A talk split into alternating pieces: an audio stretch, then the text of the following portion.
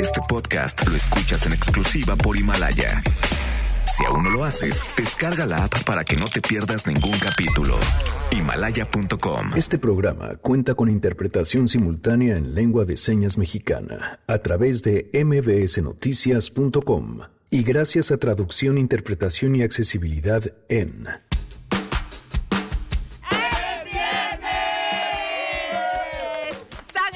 está con nosotros. Sergio Zurita se quedó como siempre a gritar. Almazán también gritó. Qué bueno, ya salen todos en la cabina. Oigan, además vamos a platicar hoy con la jefa de gobierno tras su anuncio del día de ayer para decretar la alerta de violencia de género en la Ciudad de México. He tomado la decisión de decretar la alerta por violencia en contra de las mujeres. Desde que llegué al gobierno de la ciudad, una de mis prioridades fue establecer una política pública para erradicar la violencia de género. Tenemos buenas noticias. Viene también Jesse Cervantes con nuevo libro bajo el brazo y más quédense, así arrancamos a todo terreno. MBS Radio presenta A Todo Terreno con Pamela Cerdeira.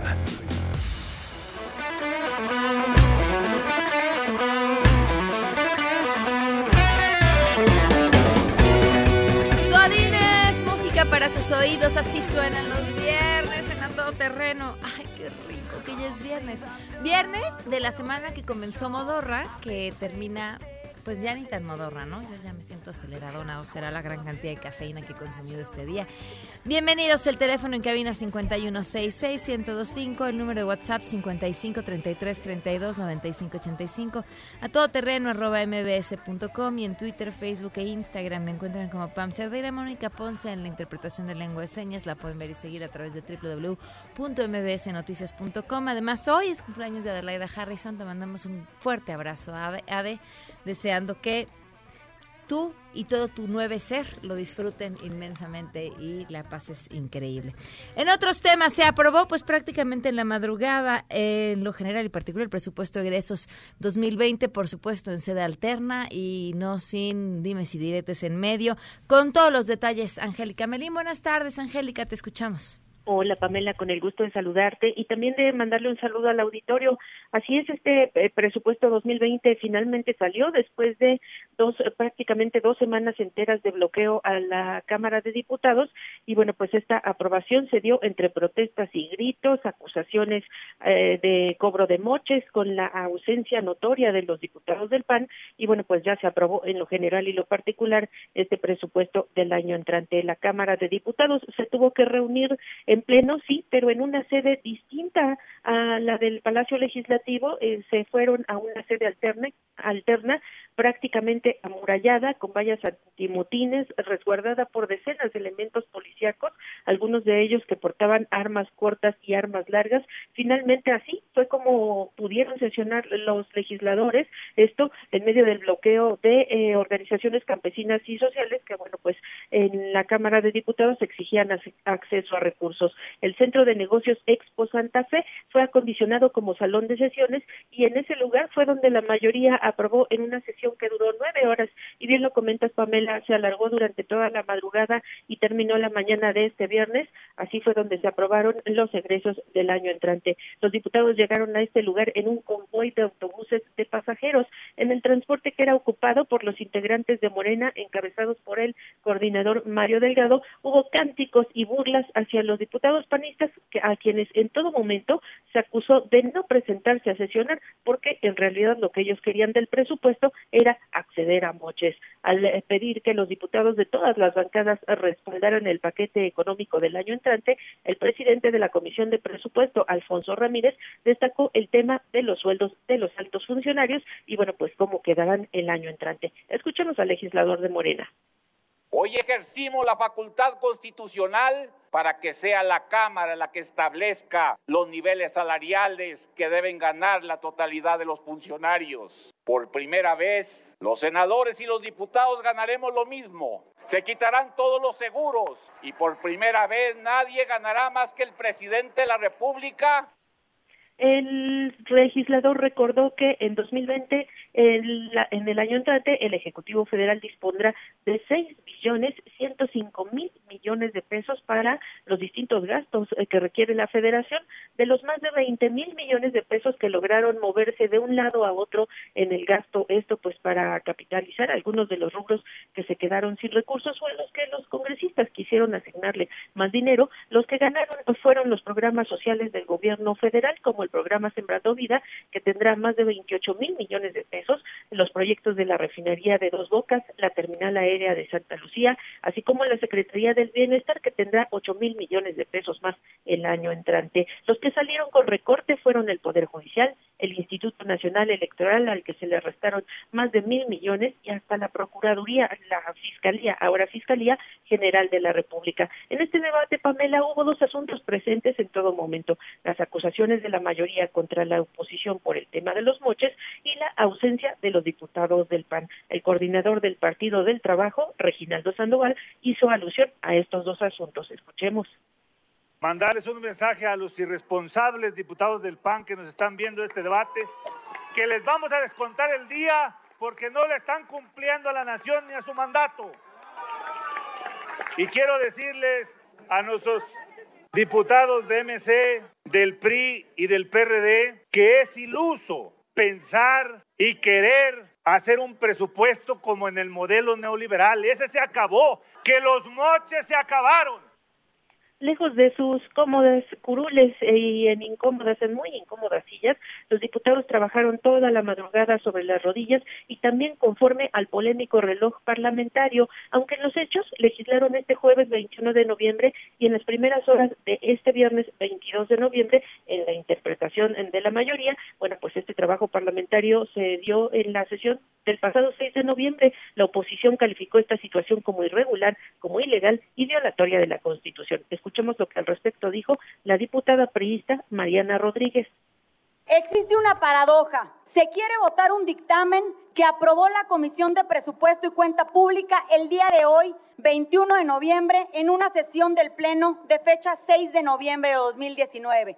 No solo se trata de tener reloj parlamentario, de alterar el calendario legislativo, se trata de legislar de cara a la sociedad.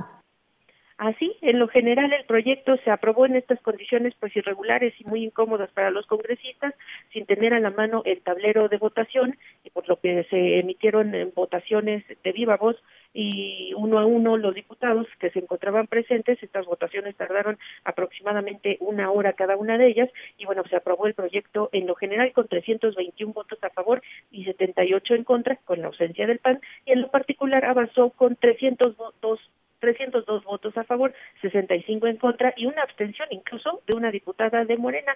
Esto aprobado por los diputados federales, pues ya será enviado al Ejecutivo Federal para que el año entrante, bueno, pues ya aplique este presupuesto de egresos de la Federación, aprobado entre protestas, entre gritos, acusaciones de cobro de moches y bueno, pues esta serie de eh, condiciones adversas y en sede alterna en la que debieron de trabajar los diputados federales. Pamela es el reporte. Gracias, Angélica. Muy buenas tardes. Hasta luego. Tenemos buenas noticias.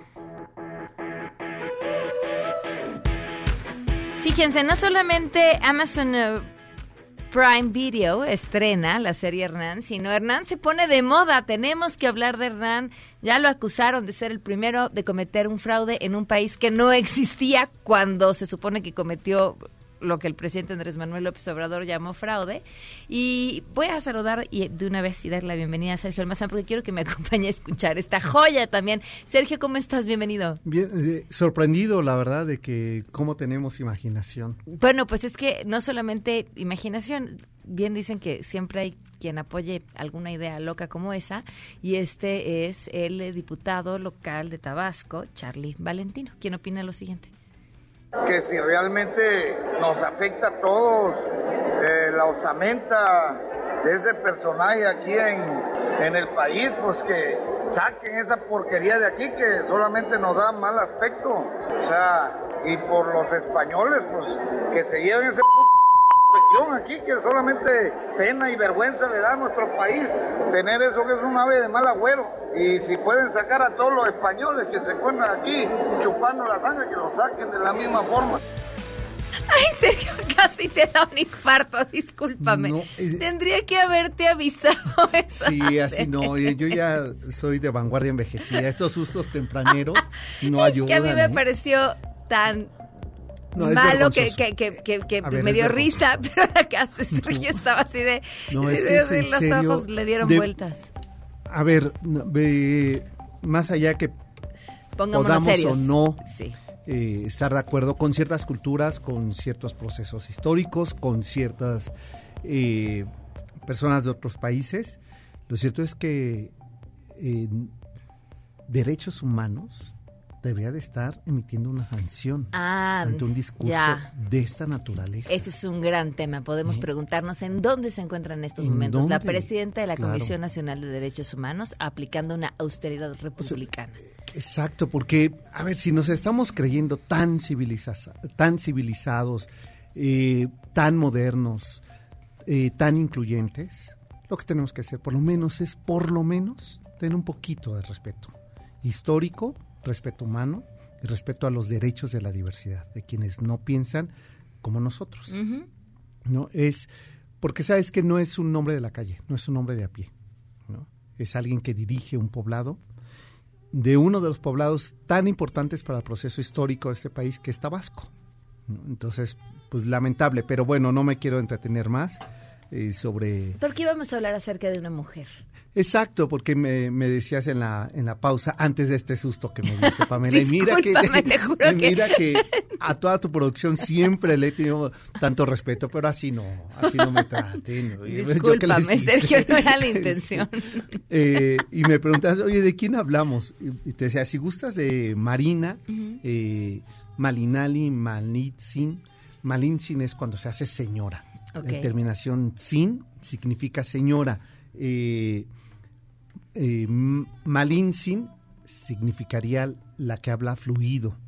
Eh, Malinalco, o sea, Claro. ya has visitado esa zona. Malinalco es lugar de la raíz.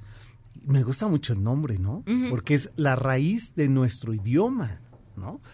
Bueno, ¿por qué estoy hablando de ella? Porque en la serie de la cual hemos hecho mención el lunes pasado aquí, que se que por fin ya está completa eh, desde el pasado miércoles, eh, son ocho capítulos y cada capítulo está dedicado a un personaje. Abren con eh, Marina o Malintzin. Y a mí me parece que mejor no pudo haber estado, porque en estos tiempos cuando escuchas eh, comentarios xenófobos, cuando escuchas a personajes que suponen que nos dirigen, pero que no nos representan, ¿no? hay que regresar a la esencia y revisar tantita historia, tantita.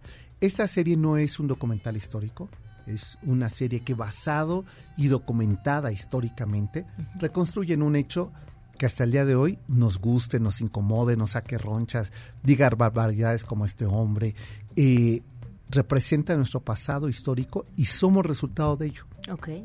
Nuestro idioma, el español, es resultado de este mestizaje. Nuestra mesa mexicana, nuestro color de piel, tiene que ver, nuestro ADN está mezclado con ello. ¿no? Claro.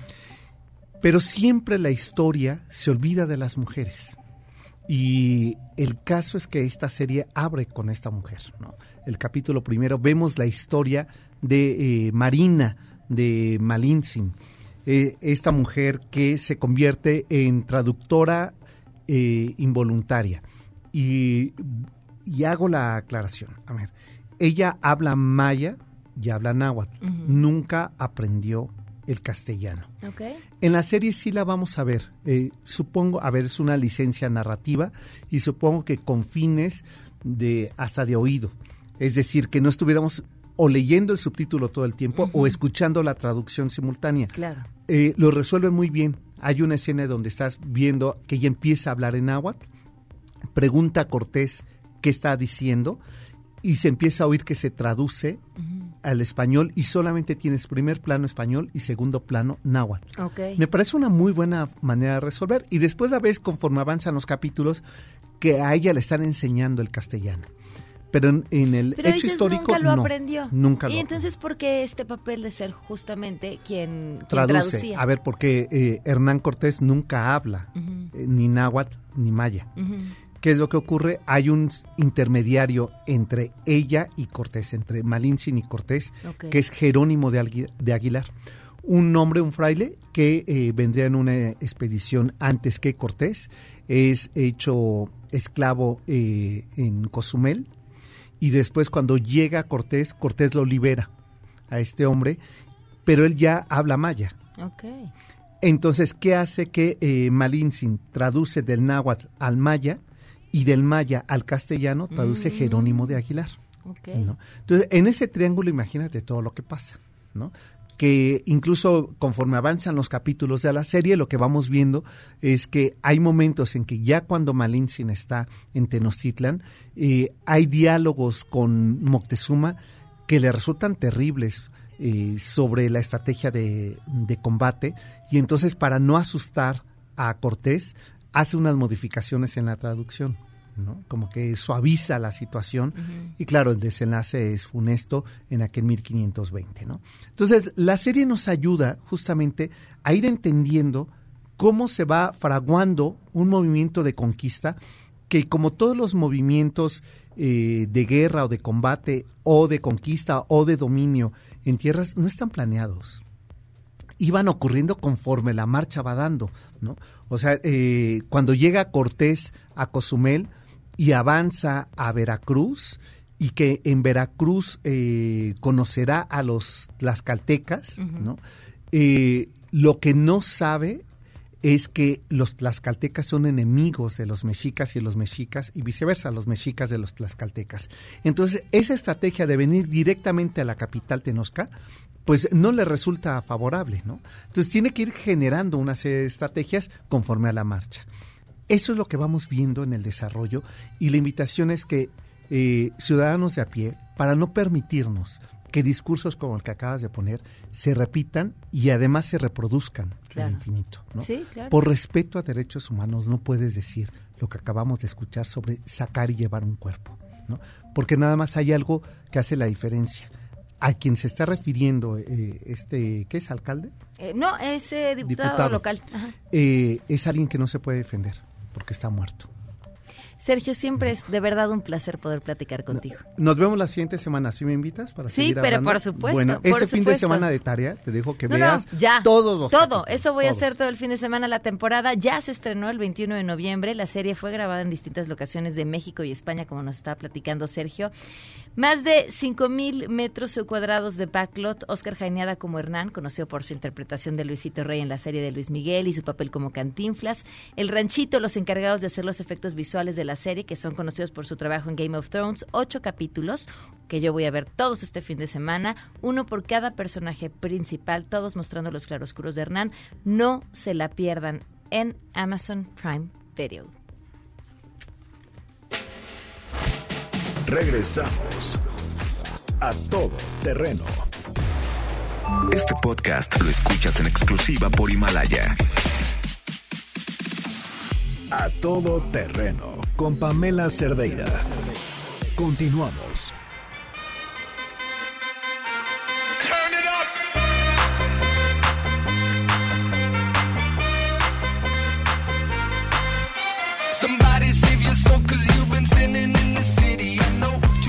12 con 23 minutos, continuamos a todo terreno. Nunca imaginé que llegara el día en el que yo abriera un libro de Jesse Cervantes y el libro dijera, desnúdate frente al espejo y obsérvate con calma. Y, y dije, nah.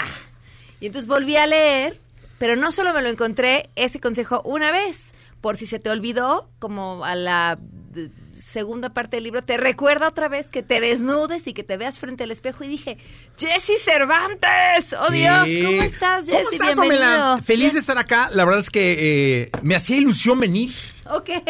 y estoy aquí y me da mucho gusto.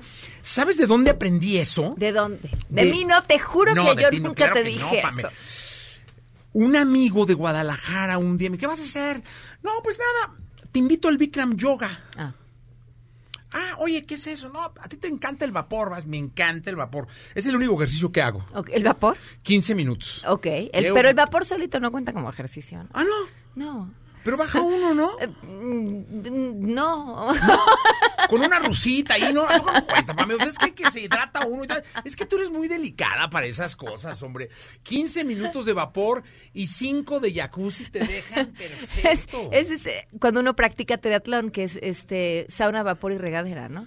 Eso yo lo hago, pero yo me, bien, le ¿no? quito lo del triatlón nada Ok, más. nada más. A mí me preguntan, ¿haces cardio? vapor. Sí, en el jacuzzi me muevo poquito, me entuma, y en el vapor camino de un lado a otro. No, es sí, sí, está cambio. bien. No, cada quien se ejercita como quiere y sí está bien. Oye, llegué al Bikram y qué experiencia tan fuerte, porque nunca me había pasado estar en shortcito. O sea, ya sabes, llegas y hay puro mamellín y, y se doblan y se desdoblan de una forma. Entonces yo me ponía al final, para que no me viera el maestro, no me estuviera machacando con la posición, ¿no? Eh, son 27 respiraciones y ya sabes, todo este lío. Es un cuarto de, de a 51 grados, ¿no? Que sube un poco más con la gente, sudas y sudas y sudas, por donde nunca te imaginaste siquiera que se pudiera sudar. Entonces llegué al Bikram, pero lo más interesante que me pareció de eso fue el ejercicio de estar frente a un espejo. Claro. Y entonces, pues estaba en chorcito y ya sabes que... Sin camisa. Sin camisa, la chichita discotequera, que nunca te ha gustado, pero que la veías todo, porque empecé a ir todos los días, o sea, me empecé a obsesionar con eso. Entonces empecé a ir, ya sabes, la lonjita, el callito de la andadera, este... Y, y- y entonces empezaba a hacer la comparación de los cuerpos perfectos de los compañeros con el tuyo. Pero luego decías, no, pues yo tengo, tengo lo mío, ¿no? O sea, aquí, aquí estoy, mira qué padre. Y, empecé como a disfrutar el verme. O sea, no era verme desnudo, porque no estaba realmente desnudo. De hecho, creo que es un ejercicio que he hecho un par de veces nada más. Pero creo que además es de lo más fuerte que te puede pasar para mí. Es que O sea, estamos acostumbrados a no vernos. Verte desnudo a un- ante un espejo y reconocerte y aceptarte, creo que es un ejercicio muy complicado. Yo te he de confesar que un tiempo inmensamente feliz en casa fue cuando acababa de mudarme y no teníamos un solo espejo de cuerpo completo. Seguramente para el resto de la gente no era tan feliz porque yo iba muy mal vestida, pero pues, como acostumbro, pero este sí, o sea, siempre enfrentarte y verte y encontrarte las cosas que no te gustan no está padre, ¿no? Y procuras no hacerlo. Y lo primero que haces cuando te ves en un espejo es arreglarte. Es decir, tú te vestidito. Yo sí tengo uno saliendo del, del- del cuarto que es el cuarto de todos. Conste. Eh, Ahí vamos. Está un espejo de cuerpo completo. Entonces, sí, sí, lo primero que haces, te ves en un espejo y te acomodas la camisita, el pelito, su guapetoncín, pero estás vestido, o sea, traes una armadura, Claro. que esa armadura oculta todo. Entonces, yo creo que el chiste es cuando te ves ya así, dices, wow, qué pedo, este soy yo, cabrón. Algo de lo que me gustó muchísimo de tu libro es la parte con la que arrancas. Jesse es un estupendo mercadólogo. Finalmente es a lo que te has dedicado dentro y fuera del aire, porque porque cuando uno está comunicando, pues también es de cierta forma lo que está haciendo, ¿no? Estás vendiendo tu idea, tu voz, tu programa, tu la música que pusiste, lo que seleccionaste. Y, y me encanta cómo adaptas este conocimiento que funciona muy bien para las empresas en la vida diaria. ¿Cuándo decidiste tú que ese podía ser la utilidad que podías darle? Es que sabes que en, de un tiempo para acá eh, me dieron la oportunidad de llevar el marketing de la compañía. Me metí una maestría, terminé la maestría en dirección de empresas de entretenimiento, o sea, me preparé ahí y, y empecé con ejercicios que dictaba, ¿no? Que, que por by the book, como le llaman, había que hacer para desarrollar procesos de desarrollo de productos. En este caso aplicados a la radio, a los programas, a los conciertos, a los eventos, a las experiencias que pudiéramos venderle al público. Y la verdad es que resultaba muy padre, lo hacíamos en equipo. Y alguna ocasión yo me enfrenté con una situación familiar complicada y dije, ah, me voy a hacer un FODA, pero me lo voy a hacer yo contra esta situación. Ok. ¿no? Entonces el FODA es que tú en un como si fuera un gato, pero solo con dos líneas, pongas tus fortalezas, tus oportunidades, tus debilidades y tus amenazas. Eso se hace prácticamente en el desarrollo de cualquier campaña, ¿no? El FODA es muy necesario en el desarrollo de la promoción, la publicidad, la mercadotecnia, pero yo lo hice conmigo. Y fue un, fue un, como dice, como decía mamá, un, fue un sablazo fuerte, porque Ok. ahí de saque pude ver exactamente cuáles eran las fortalezas que yo tenía para librar el problema, las oportunidades reales, pero luego abajo aparecían ahí fuertes, firmes y duras las debilidades y las amenazas.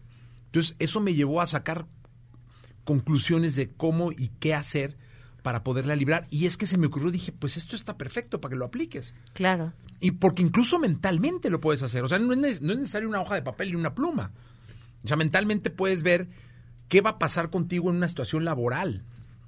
O una estación personal o qué sé yo, ¿no?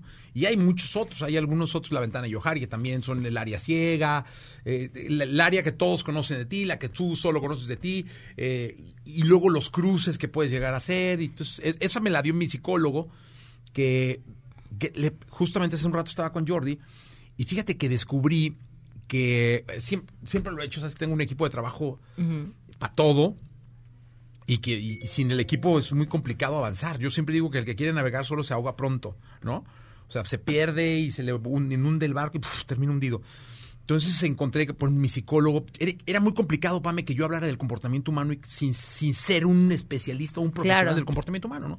El doctor Eduardo Calixto me ayudó muchísimo, es un tipo que me parece Es brillante. fenomenal en toda la parte del cerebro y los comportamientos. En mi psicólogo, Julio César Cortés, con el que desde hace cuatro años no falto cada ocho días, este, me ayudó muchísimo a poner sobre la mesa situaciones o a corregir.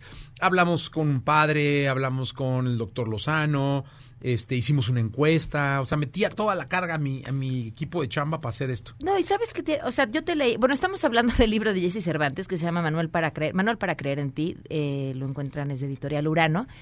Eh, yo te leía y decía, sin, todo lo de aquí me hace sentido, más allá de que digas, yo no soy un experto en desarrollo personal, pero sí me queda claro que todo lo que está aquí de alguna u otra forma lo has puesto en práctica y lo has vivido.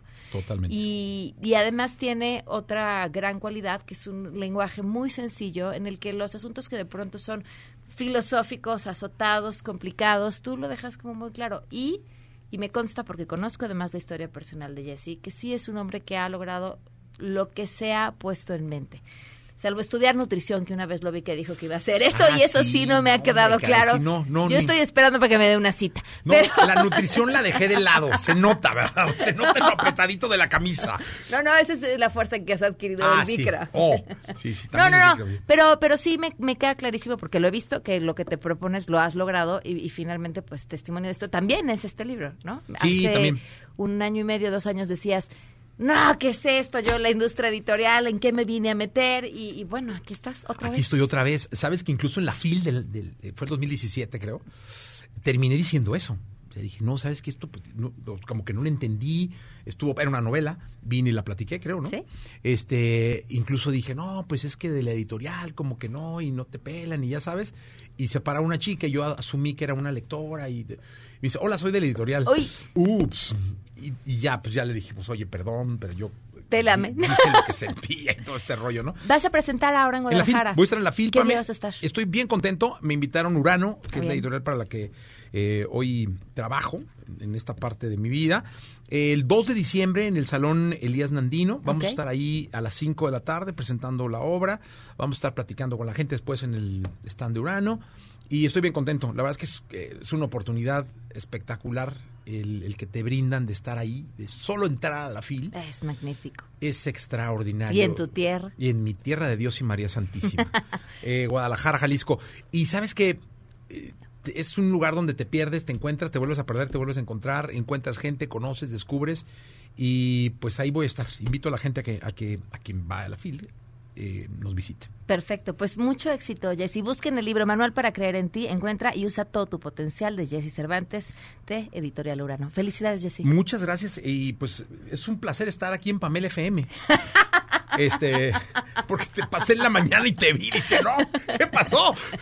Estoy haciendo las guardias, no te queda un espacio libre en Exa. Pam FM 102.5. Gracias, Vamos a Pamela. Una pausa, gracias, Jessy. Regresamos a todo terreno. Este podcast lo escuchas en exclusiva por Himalaya. A todo terreno con Pamela Cerdeira. Continuamos. de tirar la toalla. 12 con 38, le agradezco enormemente a Claudia Sheinbaum, jefa de gobierno de la Ciudad de México, que nos acompaña vía telefónica. ¿Qué tal? Muy buenas tardes y gracias por acompañarnos.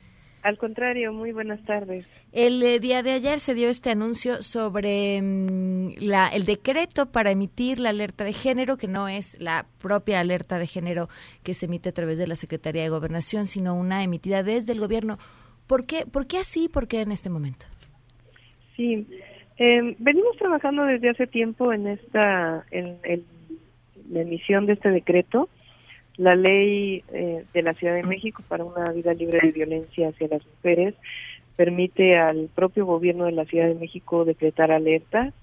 Yo estuve, desde que llegué al gobierno hicimos varias medidas, por ejemplo, una de ellas eh, contratamos 166 mujeres abogadas que están en los ministerios públicos y que apoyan a mujeres en la denuncia de violencia sexual o violencia familiar eh, y les dan acompañamiento. Una red de mujeres que establecimos. Hace algunos meses eh, establecimos nuevas medidas como un programa de sendero Camina Libre, Camina Segura, mayor seguridad en el transporte público, eh, mayor eh, fortalecimiento a los ministerios públicos que atienden denuncias de violencia sexual, varias medidas que hemos implementado. Y el tema de la alerta, lo que yo siempre había planteado es que si no iba acompañado de una serie de acciones, lo que ha ocurrido en otros estados de la República es que se decreta la alerta y no pasa absolutamente nada y nosotros queríamos tener la certeza de que teníamos claras qué medidas adicionales debíamos implementar. Y una de ellas que anuncié el día de ayer es este registro público de agresores sexuales que tienen sentencia firme, que estuvimos trabajando viendo esta acción que se realiza en otros países, en otras ciudades del mundo, y que ha sido muy importante para visibilizar, castigar, sancionar y que muestre quiénes son los agresores sexuales esa fue una de las medidas que estudiamos y que nos parecía fundamental que se implementara en la ciudad y que no hay en otra ciudad de la República o en otro estado de la República. El tema de eh, que ha estado impulsando Olimpia, que se conoce como la ley Olimpia, es una activista que ella misma fue víctima de violencia en las redes sociales a través de la publicación sin su consentimiento de algunos videos y queremos que esto sea sancionado porque es algo que está creciendo no solo en la ciudad sino en el país y también eh, estamos eh, solicitando al Congreso para que en la ley de la Fiscalía General sean certificados todos aquellos ministerios públicos peritos que atienden violencia sexual, más algunas otras acciones preventivas que nos parecen fundamentales. Entonces la alerta va acompañada de acciones, no es nada más la alerta como algo coyuntural para que parezca que estamos preocupados, sino que estamos preocupados, estamos tomando acciones y eh, estamos ocupados porque el objetivo pues es erradicar la violencia de género. Esta mañana platicaba justamente con una mujer, parte de una organización, y le preguntaba su opinión sobre el asunto del registro público de agresores sexuales. Y ella decía que el tema de fondo era pues el eh, pobre acceso a la justicia que tenemos por diferentes razones, eh, desde la baja denuncia, por supuesto, hasta la posibilidad de que el proceso de justicia no sea tal porque la gente no cuente con las defensas adecuadas, por vaya un sinfín de razones. ¿Cómo, ah, cómo, cómo garantizar que esto suceda en un sistema de justicia al que le falta muchísimo? ¿Y, ¿Y, qué parte de los derechos hay de las personas, por ejemplo, aquellas que ya fueron sentenciadas pero que ya pagaron una condena? Pues es una sentencia firme porque es visibilizar algo que desde mi perspectiva es la parte más vergonzosa de la violencia hacia las mujeres, que es la violación y el feminicidio. Y esta acción se ha tomado en otros países, en otras ciudades, y ha funcionado para bajar el delito. Entonces, eh, estudiamos de distintos puntos de vista y nos parece esto algo fundamental, que se visibilice este, quién es un agresor sexual. En este caso muchas veces este delito es reincidente, entonces estamos eh, haciéndolo de manera responsable y nos parece que es algo importante que se tome en la Ciudad de México. ¿En dónde funciona ya? Mira, ahí tú puedes entrar a internet eh, a, a buscar el registro público de ofensores, de agresores sexuales en el caso de Texas, por ejemplo, en el caso de California, en el caso de Barcelona. Y se plantea así eh, como un registro que cualquiera podría revisar, completamente abierto. Exactamente. Tú entras desde cualquier lugar del mundo, ahí inclusive dicen en dónde vive. Nosotros lo que estamos planteando es que sea visible quiénes son y eh, aquellos que tienen sentencia firme que queden eh, establecidos en un registro público. ¿En dónde viven también o eso no? En ese caso eh, ya es más complejo por el tema de eh, datos personales y demás que está eh, legislado en nuestro país, pero quiénes son si es algo que consultamos inclusive con derechos humanos y que nos afirmó que es algo que es posible que se haga en la ciudad. Ahora, en el tema de los ministerios públicos, tenemos un atraso que esta ciudad viene cargando desde hace muchísimos años. Ministerios públicos que eh, pareciera que su trabajo es convencer a quienes van a denunciar de que no emitan esta denuncia. No sabemos si por desidia, falta de información.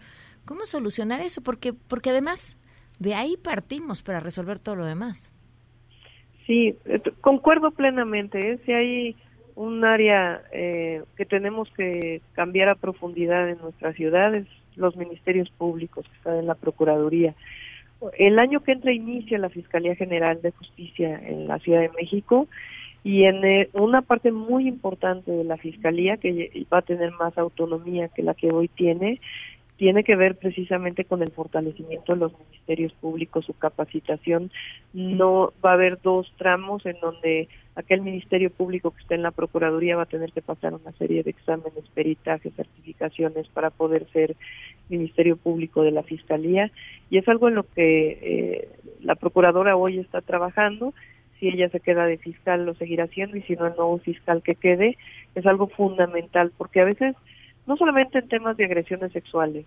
Cuando vemos el tema de la seguridad en nuestro país, a veces eh, nos fijamos mucho en el policía, la policía o en la Guardia Nacional, en este caso, que es la parte más preventiva o quienes llevan el delito, pero la parte igual de fundamental es las fiscalías generales, la Procuraduría, que tienen necesariamente que fortalecer sus áreas de investigación e inteligencia, los propios policías de investigación para poder hacer sentencias firmes, que es precisamente hoy el grave problema que hay en, no solo en la ciudad, sino en el país, el llamado fenómeno de la puerta giratoria. ¿Vienen estas propuestas acompañadas de un aumento presupuestal? Sí, particularmente para ciertas acciones. Desde este año se está trabajando en los ministerios públicos de la Fiscalía de Delitos Sexuales para que sean lugares, además, amables. No puede ser que una mujer que ha sido agredida eh, sexualmente llegue a un ministerio público y la manera de atenderla hasta el espacio físico sea agresivo. Entonces estamos invirtiendo de manera muy importante para que todas estas fiscalías tengan un espacio adecuado, tengan eh, médicos legistas, tengan peritos adecuados, que sean mujeres además. Eh, y el siguiente año pues también se fortalecerán estos espacios. ¿Cuándo podríamos esperar ya resultados medibles de estas acciones? Todos los días vamos a estar eh, haciéndolo. El objetivo con esta declaratoria es que cada mes se dé un informe de qué es lo que está pasando. Y también lo que puede ocurrir es que con la declaratoria eh, de la alerta, las mujeres tengan más confianza y denuncien más. Porque si hay una cifra negra grande es precisamente en agresiones sexuales. No todas las mujeres denuncian y queremos que denuncien más. Entonces puede ser que se incremente porque haya más denuncias. Pero lo importante aquí es que estemos eh, siendo eficientes en el castigo también y las sanciones que tienen que hacerse y que las mujeres se sientan cada vez más seguras en la ciudad. Como yo digo, la seguridad es un tema fundamental en la ciudad, para hombres y para mujeres, para niños, para niñas, eh, no solamente para las mujeres, pero si una mujer se siente segura en la calle, un hombre se va a sentir seguro. Pues estaremos al pendiente de los resultados de estas medidas y por supuesto todo lo que suceda en la ciudad. Muchas gracias por habernos tomado la llamada. Al contrario, estamos pendientes y muy buenos días. Gracias, gracias. Buenas tardes. Claudia Sheinbaum, jefa de gobierno de la Ciudad de México. Vamos a una pausa y volvemos. Regresamos a todo terreno. Este podcast lo escuchas en exclusiva por Himalaya. A todo terreno con Pamela Cerdeira. Continuamos.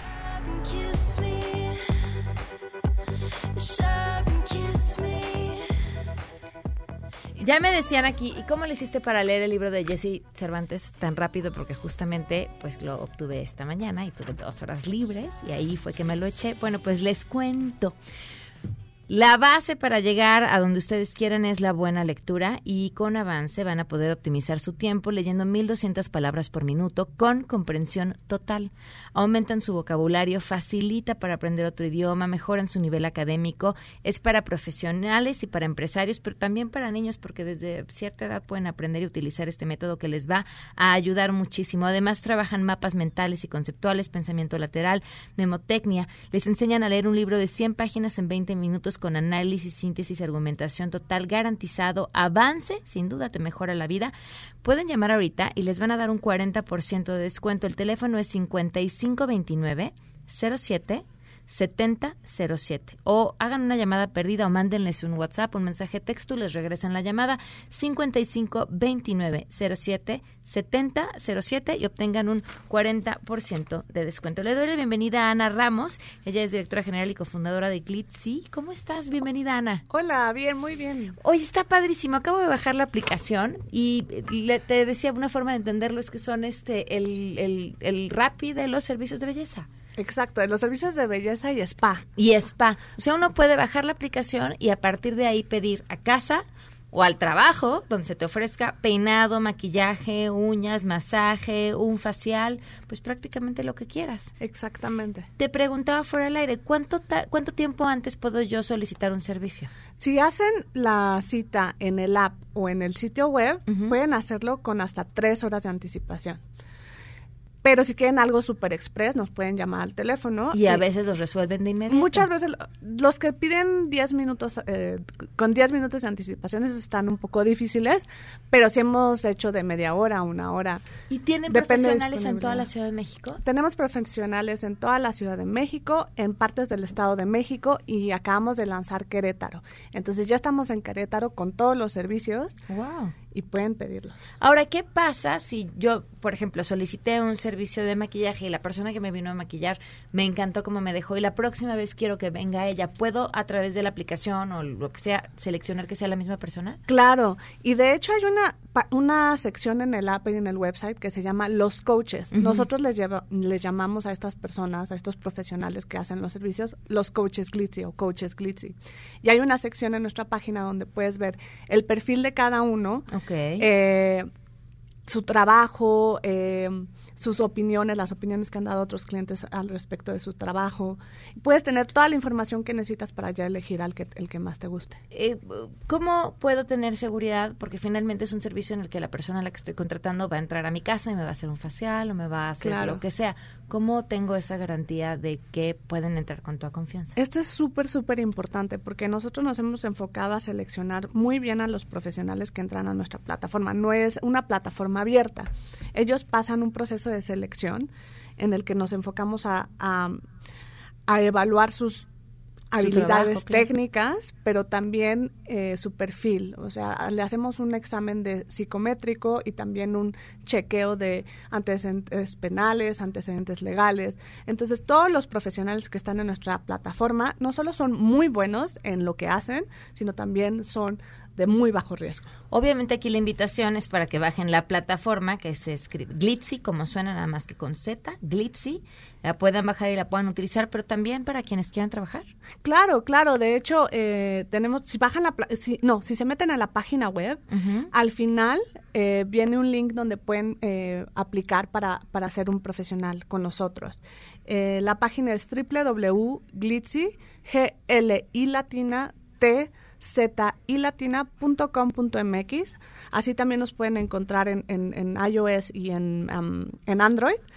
Bajen el app o métanse al website y pueden aplicar para ser profesionales con nosotros o pueden pedir un servicio. De hecho, les traigo un cupón. A ver, viene, ¿cómo está esto? Bueno, les traigo un cupón del 10% de descuento para su primera cita y el cupón se lo pueden meter es Glitzy todo terreno. Ok. Todo con mayúscula. Bajen el app o eh, métanse a nuestro sitio web y en el momento de pagar nada más pongan el cupón. Glitzy terreno. Glitzy terreno. Ok. Entonces, todo con mayúscula. Okay. Inmediatamente les harán 10% de descuento para su primera cita. También, si no, no se les acomoda mucho bajar el app o entrar al sitio web, pueden mandarnos un WhatsApp al 55 80 94 3773 y diciendo que nos vieron contigo, van a poder tener este descuento también. Perfecto, pues ahí está. Oye, qué bien, yo ya. Además, fíjense, si hay grupos, tienen una fiesta y demás, pueden contratar también a través de la aplicación, tienen paquetes para a partir de cuatro personas. Exacto. Y también tenemos paquetes para novias, para quinceañeras, para graduaciones. ¿Se verá mal si pedimos nada más de prueba? Yo digo un masaje mientras estamos al aire, ¿no? ¿No? Yo, es parte del ejercicio profesional. Tenemos que confirmar que el servicio del que nos esté platicando es bueno. Cumple con toda la calidad y los requisitos. No sé, yo digo, este, ¿cuándo regresas? Claro que sí. Muchísimas gracias. Bajen la aplicación o métanse a la página de Glitzy. Muchísimas gracias por habernos acompañado. Muchas gracias. Ana. Oigan, por cierto, se los debo. Los premios de la semana. Una disculpa, Sangre Azteca. Si quieren ustedes escuchar cualquiera de los episodios de A Todo Terreno, no se olviden de bajar la aplicación de Himalaya, cualquier sistema operativo, o también en la página de Himalaya encuentran todo el contenido del 102.5 de EXA, todas las estaciones de este grupo y gran, gran contenido eh, para que puedan escuchar y que no- los acompañemos en cualquier momento y lugar en donde se encuentren. Se quedan en mesa para todos. Soy Pamela Cerdeira. Que tengan un gran fin de semana. Am I coming out of left field? Ooh, all the rebels just for kicks now.